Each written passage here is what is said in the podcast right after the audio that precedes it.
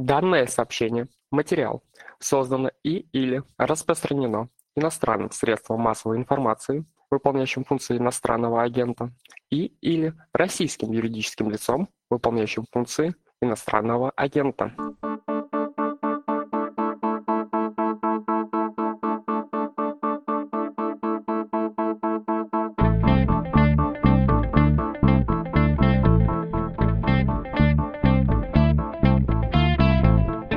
Включили подкаст «Что случилось?». Он посвящен новостям, которые долго остаются важными. У микрофона Владислав Горин.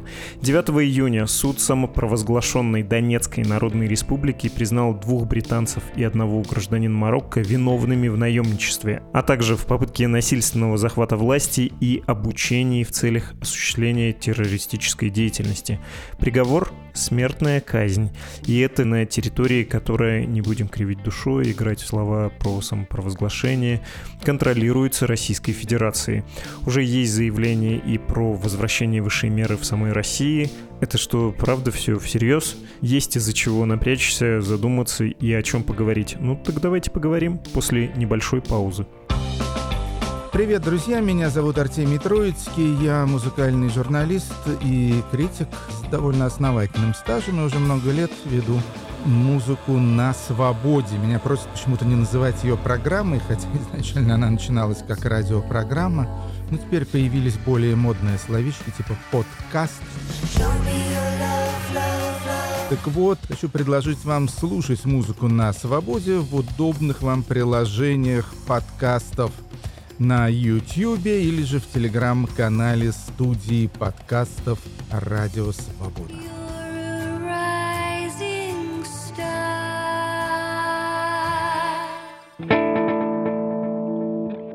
Исследователь-криминолог Владимир Кудрявцев здесь. Владимир, привет. Привет. Мы с тобой должны сейчас поговорить о смертной казни. На днях был смертный приговор в ДНР иностранцам, которые воевали на стороне Украины. Потом Володин, это спикер Российской Думы, написал у себя в телеграм-канале в свойственной сейчас многим российским политикам манере про то, что кто отдает приказы стрелять по мирным людям и кто их исполняет, должны понимать, что совершают преступление и ответственность за него будет самой суровой. Смертная казнь, мера наказания наказание, которую заслуживают эти фашисты. Он там еще добавил, что в военное время можно, хотя какое сейчас военное время не очень понятно, вроде военная операция специальная, не война. И, наконец, в четверг 16 в Петербурге во время экономического форума, тоже явление времени. Какое время такой форум, какая страна такой экономический форум. Денис Пушилин из ДНР, глава этой республики самопровозглашенной, сказал, что по поводу казни вот этих троих мы примем решение в течение месяца, где-то через месяц. Еще зимой, кстати, надо вспомнить, тоже Медведев угрожал возвращением смертной казни нам. Мне кажется, что поводов достаточно. Ты как на все это смотришь? Или давай я так сформулирую. Ты смотришь на это как на игру, внутриполитическую, внешнеполитическую, повышение ставок, улучшение переговорных позиций, или смотришь как на игру, которая может иметь серьезные последствия. После 24 числа мы все понимаем, чего стоят слова, которые нам до этого казались просто фарсом из эфира государственного телеканала. Ну, если говорить коротко, то смертная казнь — это всегда штука политическая, потому что практического смысла в ней не очень много. Во всяком случае, в той форме, как она существует в современном мире, у нас нет ни одного четкого доказательства, что смертная казнь сколько-нибудь положительно влияет на ситуацию с преступлением. Но при этом мы знаем, что в тех местах, где смертная казнь существует, при этом есть одновременно и, скажем, электоральная демократия или политики в целом как-то прислушиваются к э, мнению избирателей, там так получается, что смертная казнь — это штука довольно популярная, и если вы показываете себя пропонентом такой позиции, то это позволяет вам зарабатывать довольно дешевые политические очки.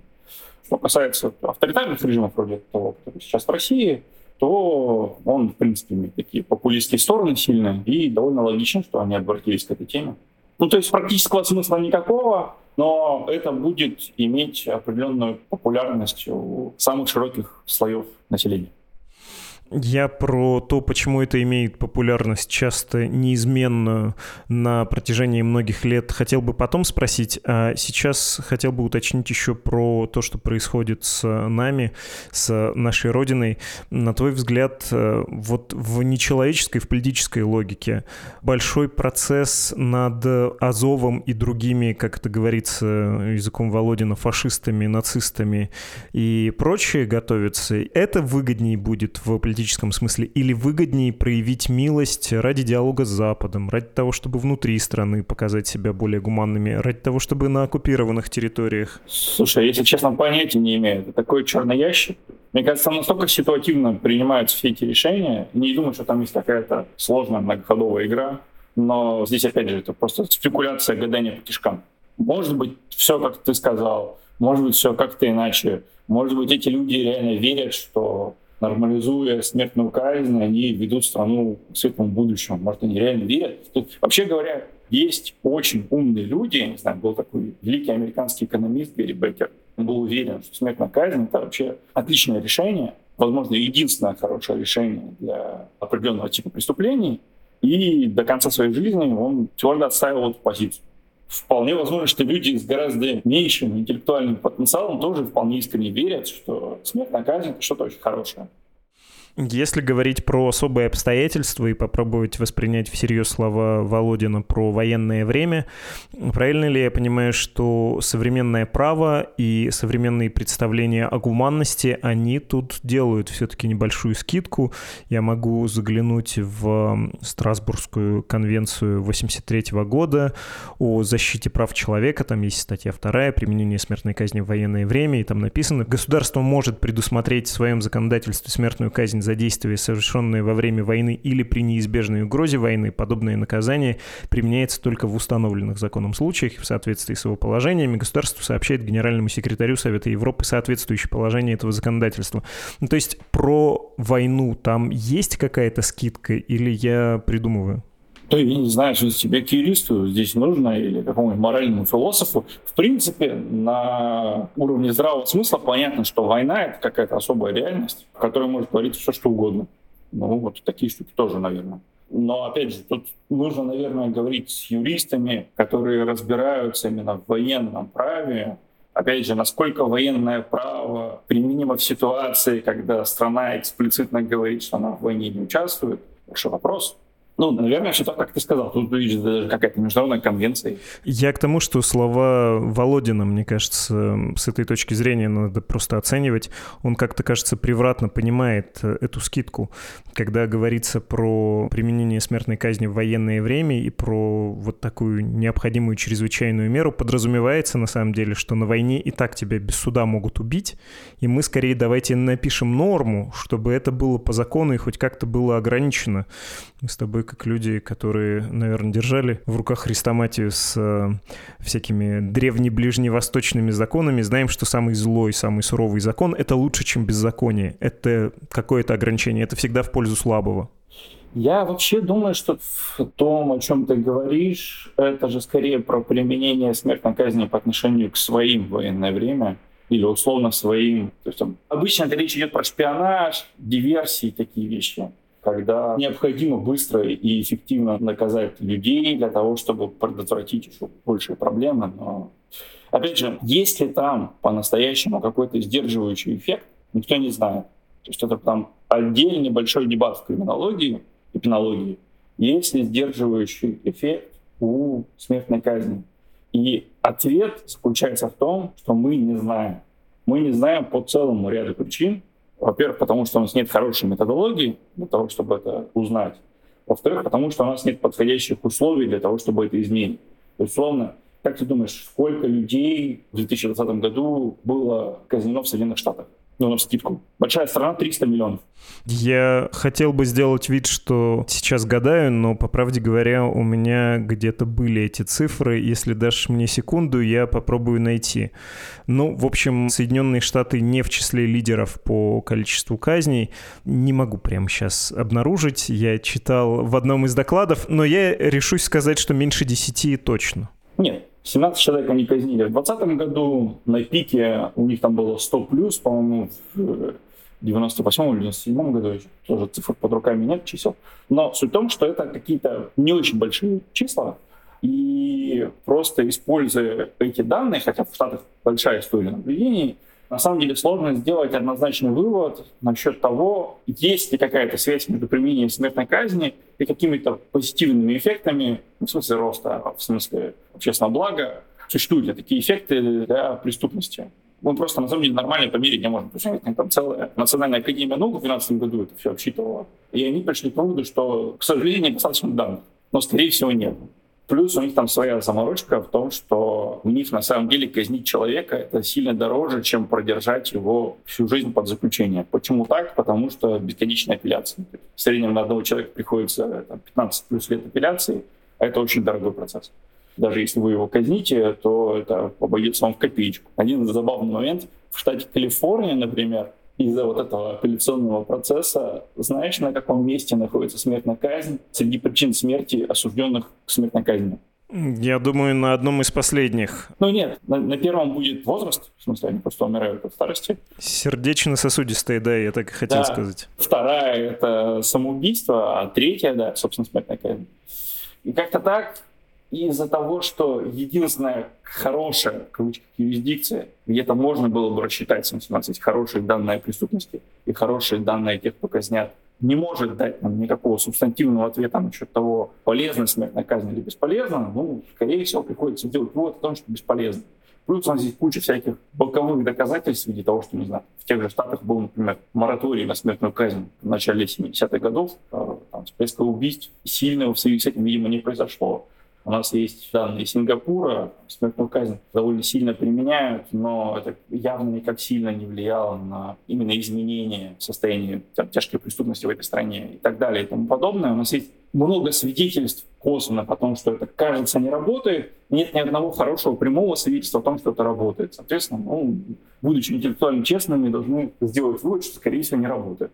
И когда ты говоришь, что в США это хотя бы можно было замерить, понять и как-то исследовать, это особенно удивительно, потому что часто любят вспоминать Соединенные Штаты, говорить, что вот вы против смертной казни, а в Америке-то в вашей это все работает, хотя сухие цифры, я тут процитирую доклад Amnesty International, они не в США состоялись. В 2020 году больше всего казней было проведено в Китае, Иране, Египте, Ираке и Саудовской Аравии. Именно в таком порядке. Китай по-прежнему остается страной, где проводят больше всего казней, но реальные масштабы применения смертной казни в Китае неизвестны, поскольку эта информация является государственной тайной. В 2020 году всего в мире было проведено как минимум 483 казни, но в это число не входит тысячи казней, которые, как считается, провели в Китае. Если не учитывать Китай, то 88 8% от известных казней были проведены всего лишь в четырех странах – Иране, Египте, Ираке и Саудовской Аравии. Поразительно, что мы при этом ничего даже по Соединенным Штатам не можем сказать. Я находился, если честно, в убеждении карикатурного либерала вот в этой азбуке, что смертная казнь нехорошо, поскольку она преступника провоцирует, ну, у него же нет градации, да, совершив тяжкое преступление и зная, что ему грозит смертная казнь, он еще и свидетелей в расход, например, да, пустит. У него меньше стимула для того, чтобы снижать количество насилия, которое он осуществляет. Ну и плюс, конечно же, ценность человеческой жизни, возможность судебной ошибки. Вот это вот все, что довольно хорошо известно. Это ты утверждаешь тоже, в общем, не доказано. Ну да, ну в смысле, там действительно есть эта проблема ошибок первого рода, то есть осуждение невиновных, но в Штатах они утверждают, что эта проблема в значительной степени снята вот этим длинным апелляционным процессом, в ходе которого, скорее всего, если есть какие-то субстантивные проблемы с доказательной базой или чем-то еще, все это будет вскрыто, и, соответственно, решение будет отменено. Ну, собственно, если ты посмотришь на число казней в США, действительно, видимо, там due процесс существует. Другое дело, что, опять же, такое количество не дает нам инструментов для того, чтобы понять, как это на самом деле работает. Возможно, все ровно то, как ты сказал, и казнь на самом деле повышает в голове ставки у преступника, есть, наоборот, вот такой чисто экономический взгляд, условно, мы превращаем человека в economicus, гомункула, который только высчитывает этот баланс боли и наслаждения, и поскольку смертная казнь — это предельное количество боли, она должна служить самым мощным сдерживающим фактором. Но экономисты, сторонники этой модели говорят, что она будет работать только в случае, если у вас будет практически там стопроцентная неотвратимость наказания. Но, как мы понимаем, стопроцентной неотвратимости наказания добиться невозможно. Короче говоря, в каком-то идеальном мире, возможно, смертная казнь бы и работала так, как задумано, но мы далеко не в идеальном мире, в мире, в котором существуют судебные ошибки и прочие вещи, в котором преступники часто уходят от ответа. И в такой ситуации, наверное, применение смертной казни — это нерационально. Я хотел повернуть тогда этот вопрос, э, развернуть ситуацию. Есть ли исследования, которые убедительно показывают, что авторитарный режим, который охотно или просто активно использует смертную казнь, что он более устойчив и его действительно больше боятся? Или при ситуации, когда случается вот такая нормализация, людям, в общем-то, становится все равно? Они знают, что, ну, убьют и убьют, ну, тогда и я буду более крайними мерами силами с тобой бороться? Я не знаю. Я не уверен, что этот фактор вообще сколько-нибудь важный в устойчивости авторитарных режимов. Во всяком случае, я не видел какой-то мейнстримной литературы, которая обсуждала бы это всерьез. Там есть, наверное, у политологов литература о высокой и низкой насильственности авторитарных режимов. Но, сколько я знаю, по этой литературе, скажем, российский авторитарный режим, сюрприз-сюрприз, это очень низконасильственный авторитаризм, можно даже сказать, крайне гуманный к своим оппонентам, как бы это жутко не звучало. Не красный кхмер, скажем так. И опять же, большая часть таких высоконасильственных авторитарных режимов, они действительно или умерли вместе со смертью своего авторитарного лидера, или были уничтожены интервенцией извне. Условно, Сталин, Мао, они умерли сами, Пол Пота сняли вьетнамцы, Гитлера уничтожила антигитлеровская коалиция, ну, наверное, условно высоко репрессивные авторитарные режимы — это всякие латиноамериканские военные диктатуры времен операции Кондор, когда они там десятками тысяч убивали коммунистов. Но они тоже закончились не в результате насилия в отношении себя, а по каким-то другим причинам. Хорошо, давай поговорим еще про внутриполитический фактор, про симпатии, почему смертная казнь настолько популярная вещь, как популистская мера, почему так выгодно, да, почему людям так нравится, когда кто-то из политиков сейчас это делает, не только Володин, какие-то многочисленные депутаты поменьше говорят, вот педофилов точно надо к стенке, или, а посмотрите, как в Китае коррупционер сам покупает себе пулю, хотя там, кажется, не так, ну, в общем, это не очень важно. Я перед нашим разговором посмотрел есть ли нормальные свежие опросы. Если честно, нет. Superjob и сайт «Комсомольской правды» почему-то не представляются мне замечательным источником социологических сведений. Но вот иноагент Левада год назад тем летом замерял и выяснил, что 41% россиян считают, что следует восстановить смертную казнь, как это было в начале 90-х годов. Такой был вариант ответа, один из вариантов. И этот показатель достиг минимума в 2015 году, и вот сейчас вырос спустя 6 лет на 10 процентных пунктов, ну то есть в том году, да. Там все неравномерно. Может падать, может возрастать симпатия. Схема как в 90-е, как до моратория. Одновременно были варианты ответа, что нужно сохранить нынешнее положение мораторий, и число людей, которые за мораторий, сократилось с 27% в 2015 до 20% в 2021. 17% сказали, что смертную казнь нужно полностью отменить. 16% уверены, что нужно расширить применение смертной казни. Дальше, в общем, предсказуемый комментарий. За восстановление смертной казни в основном люди пожилого возраста, старшие возрастные группы, сторонники полной отмены. Их больше среди максимально молодых, там, до 20 лет. Что сторонники смертной казни имеют в виду, когда выступают за это? Они есть во всех странах, в том числе в России, и это не то чтобы такой процесс снижения, да, или наоборот постоянного роста, это какая-то колеблющаяся, но, видимо, более-менее стабильная величина. Они что под этим понимают? Справедливость, воздаяние или что?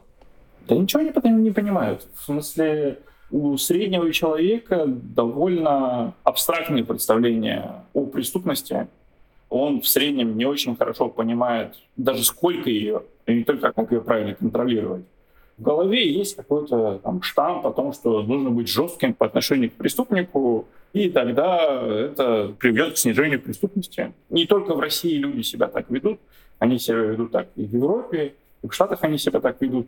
Есть хорошие исследования по поводу выборов судей в Соединенных Штатах. Там, в некоторых штатах они выбраны. Так вот, судьи начинают резко больше приговаривать к смертной казни прямо перед выборами. Для чего? Для того, чтобы показать, что, смотрите, я защищаю наше сообщество, я стою на страже закона порядка. Как можно стоять на страже закона порядка более бескомпромиссно, чем физически уничтожать тех, кто его нарушает? Ну, никак. Это вот терминальная форма.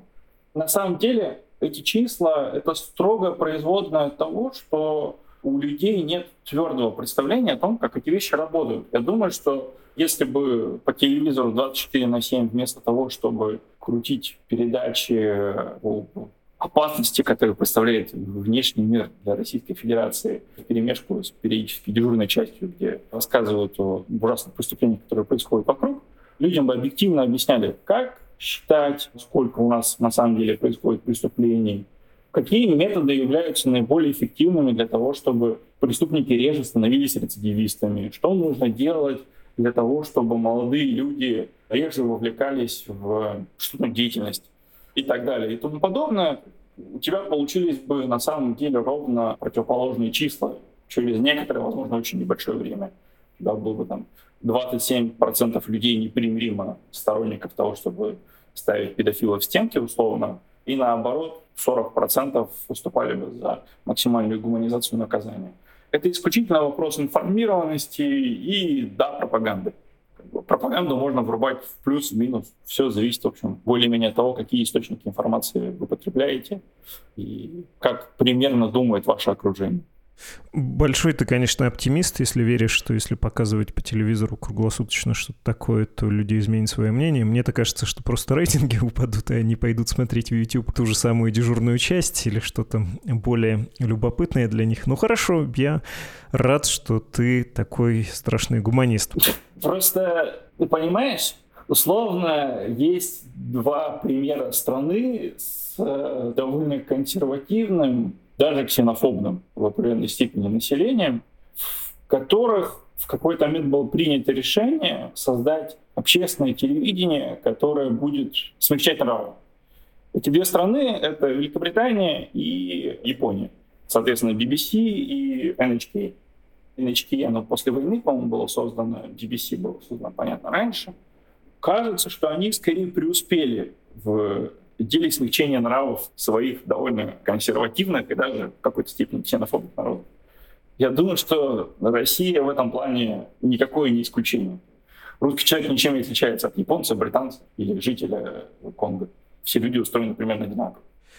Ты когда говорил еще про судей, особенно которые избираются в США, я никогда не мог понять, почему не коррелирует отношение к смертной казни, симпатии к высшей мере наказания, как к институту, с доверием к государственным органам. Все-таки опросы в России показывают, что недоверие к судебной системе довольно высокое. Про обвинительный уклон знает большое количество людей. И все равно при этом они высказываются за смертную казнь, ну то есть как бы не соотносят себя с этой ситуацией, не думают, что могут попасть в э, такую обстановку. Да, ну все так люди, в принципе, по миру, не только россияне, они вообще говоря думают в среднем, что они никогда не совершат преступления, особенно серьезные. Большая часть людей на самом деле так или иначе совершают какие-нибудь преступления, обычно мелкие, просто они не фиксируют этого. И, соответственно, у людей в голове возникает такая модель специфическая о том, что преступник — это какой-то особенный человек, может быть, даже не вполне человек, и к нему применяются какие-то особенные правила. Даже несмотря на то, что вы слабо доверяете судебной системе, в целом у вас в голове есть такая идея, что кто попало, в эту систему не попадет. Ну да, может быть, в каком-то конкретном случае судья может ошибиться, но в целом, как это вместе встречи изменить нельзя, наказания без преступления не бывает. Это какой-то, наверное, консенсус, который находится в среднем в голове человека. Ну, отчасти это верно. Смертная казнь применяется по статистике к людям, которые относятся не к самым обеспеченным, благополучным слоям общества. Это, конечно, цифры США. Это тезисы США. Там еще это связано с доступом к защите, к стоимости адвоката и прочее, прочее. Но отчасти да, не средний человек обычно попадает в эту ситуацию. Тут надо сказать, что это представление не такое уж э, ложное. Если вспоминать Володина и вообще говорить про то, почему мы тут собрались, я хотел бы поделиться личным переживанием. Мне кажется, что помимо войны, жертв, разрушений вот этого всего кошмара, смертная казнь и ее введение в нашу жизнь — это одно из самых э, тревожных последствий происходящего, что не хочется повторения истории, но тут напрашиваются аналогии. У историков есть убеждение, что военно-полевые суды при Николае II и вот эти аксессуары под названием «Столыпинский галстук», они довольно существенно обострили течение кризиса в России столетней давности с революцией гражданской войной. Уровень жестокости был повышен, хотя, конечно, там еще была Первая мировая, тут это нельзя исключать. Но, в общем, было снято табу. Обыденным стало смертоубийство, и в том числе санкционированное государством. Тебя это не тревожит? Я тут зря расчувствовался. Надо посмотреть на какие-то более тревожные вещи, более серьезные, или тебя это тоже беспокоит? Я не знаю. Меня это в меньшей степени беспокоило. В смысле, я против смертной казни, не только в России вообще. Но мне кажется, то, что ты сказал про военно-полевые суды, столыпинские галстуки и прочие штуки, несколько притянутым за уши в том смысле, что любая гражданская война приводит к сильной эскалации насилия. Неважно, где она происходит, в России, в Испании или в Соединенных Штатах. Ну, просто гражданская война так устроена. Не зря ее часто называют национальным самоубийством. На самом деле, если уж так смотреть, царский режим был довольно низкорепрессивным авторитарным режимом. Он был режимом строго авторитарным, но, кажется, не очень насильственным. Ну, то есть умеренно насильственным для страны такого размера и такой концентрации власти. Это не к тому, что я сейчас защищаю царскую Россию. Нет, я тоже не, не испытываю сильных симпатий. Я понимаю, на самом деле, к чему ты ввел изначально, что не закладывается ли сейчас фундамент для условных новых троек, нового бутовского полигона там из Андермоха, так?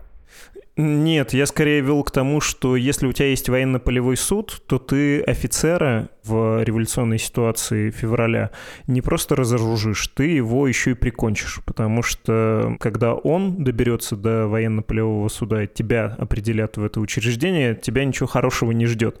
И это не является следствием, это скорее является одним из факторов генезиса э, гражданской войны. Вот такое остервенелое, совершенно неприятное непримиримое противостояние либо ты, либо я? Может быть. Я не знаю, мне кажется, просто в Российской империи к тому моменту, опять же, я не историк, мне кажется, накопилось такое колоссальное количество социальных противоречий, проблем, что ненасильственно, видимо, это никак уже не могло решиться. Там просто по стольки осям существовало напряжение, что одной больше, одной меньше, это не очень важно. То есть это так или иначе было бы разрешено через насилие, но оно было разрешено через колоссальное количество насилия, это правда. Наверное, гражданская война сама по себе заложила фундамент для той жестокости, с которой впоследствии действовали большевики со своими внутриполитическими противниками, и далее к тому, что делал сталинский режим, наверное, да. Все это как-то вырастает, там, условно, из конармии. Но насколько эту лавину запустило конкретно решение использовать военно-полевые суды во время революции 1905 года, не знаю. На самом деле ни у кого нет хорошего ответа. Возможно, какую-то роль это сыграло. Я не думаю, что очень большую. И, если честно, я не думаю, что то, что сейчас происходит в самопровозглашенных республиках, связанное с вот этой актуализацией смертной казни, что это каким-то образом открывает ящик Пандоры для России. На самом деле ящик Пандоры для России был открыт, видимо, гораздо раньше, когда Российская Федерация решилась на эту интервенцию. Хорошо, у меня есть пара вопросов, еще один формальный, другой исторический. Он пришел мне на ум, я тут себе на полях записал, когда ты тоже отвечал на один из вопросов. Давай начнем с формального, потому что насчет юридического оформления моратория на смертную казнь в России все не очень просто. Он ведь как бы действует, как бы нет, как бы связан с членством в ПАСЕ в Совете Европы, а как бы нет, это Верховный суд вводил. Насколько легко это может быть отыграно, на твой взгляд, и наблюдая систему исполнения наказаний в России, насколько она готова и хотела бы, насколько она легко примет э, вот э, этот институт, возобновит его? Хороший вопрос. Когда-то, когда меня впервые спрашивали на эту тему в 17 по-моему, году или в 18 когда было нашумевшее саратовское дело педофил убил девочку. Я тогда первым делом сказал, что отмена смертной казни в России — это прежде всего вопрос внешнеполитический и чреватый многими проблемами. Но сейчас внешнеполитические ограничения, видимо, сняты. Действительно, там есть ограничения в виде позиции Верховных конституционных судов, но, как мы знаем, если будет политическая воля сверху, то все это будет очень быстро отыграно.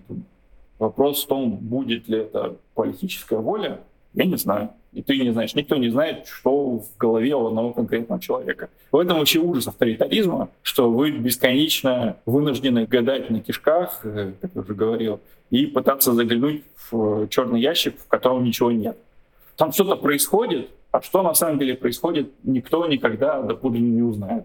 Ну и вот вы вынуждены, как мы с тобой сейчас сидим, гадать, пытаться прикидывать какие-то исторические прецеденты, и могли с таким же успехом бы раскладывать карты Таро или гадать по кофейной гуще, следить за полетом птиц. Не знаю, в общем, ты сказал, что у меня очень оптимистичный взгляд на человеческую природу, но человеческую природу может быть, хотя на самом деле он скорее нейтральный, а на политическую природу власти в России он самый пессимистический. То есть ну, ничего хорошего тут ожидать бы не смог. Наверное, лучший прогноз здесь как бы прогнозируйте худшее, если оно не произойдет, ну вы просто смахните под со лба, а если произойдет, то вы к этому были, по крайней мере, готовы.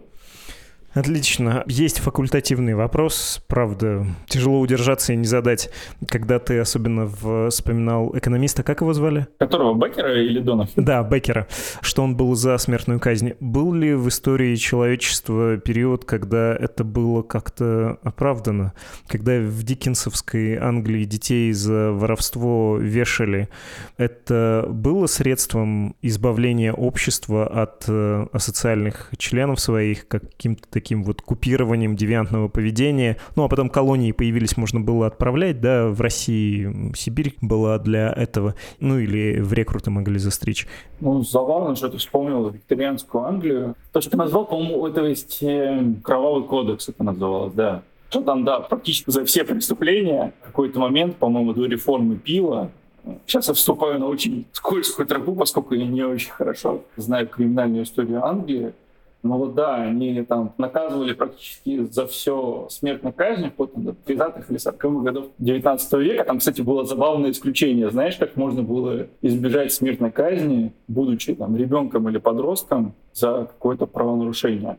тебя осуждали за что-то такое, и судья спрашивал, грамотный ли ты. И если ты мог прочитать первую страницу книги «Бытия», то говорил, ну ладно, на первый раз прощаем.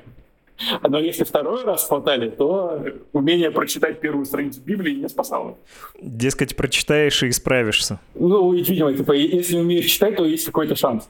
На самом деле, нет, я не думаю, что как-то в Англии конца 18 начала 19 века помогал кровавый кодекс для того, чтобы контролировать преступность. Это был более-менее жест отчаяния, судя по всему, особенно в Лондоне. Нужно понимать, что Лондон к тому моменту это город-миллионник уже стремительно растущий, и при этом это город, устроенный практически средневеково, с большим количеством возможностей для возникновения преступности. Преступники возникали буквально как грибы после дождя. Отдельная проблема, насколько я знаю, была преступность среди трубочистов. Вот человек трубочист, а на самом деле он одновременно еще и потенциальный взломщик. Потому что если он умеет пролить трубу, значит, он, скорее всего, умеет пролить вам квартиру и прочие вещи, и вот от отчаяния и невозможности создать какую-то современную систему контроля за преступностью, британский законодатель попытался сделать вот что-то такое. По-моему, это совсем не сработало, и дальше они долго, не всегда успешно реформировали эту систему, но в итоге пришли к, на самом деле, довольно благополучному обществу. Просто я не уверен, что смертная казнь, в принципе, когда-либо была оправдана, кроме, я не знаю, наверное, только самых примитивных обществ, где на поддержании порядка буквально зиждилось выживание большинства членов этого коллектива. То есть, я не знаю, может быть, в каком-то очень примитивном обществе, где отсутствие пищевой дисциплины реально ставит под удар все сообщество, там, убийство одного из 12 членов вашего коллектива, нарушающего пищевую дисциплину, устанавливает эту дисциплину в крайне нерушимой форме на ближайшие 10-15 лет и таким образом сохраняет большую часть коллектива в целости и сохранности. но не уверен, что для общества, которое устроено хоть немножечко сложнее, это какое-то осмысленное решение. Спасибо большое, Владимир. Даже в истории не удалось найти обоснований. Да нет, что. Это был исследователь-криминолог Владимир Кудрявцев.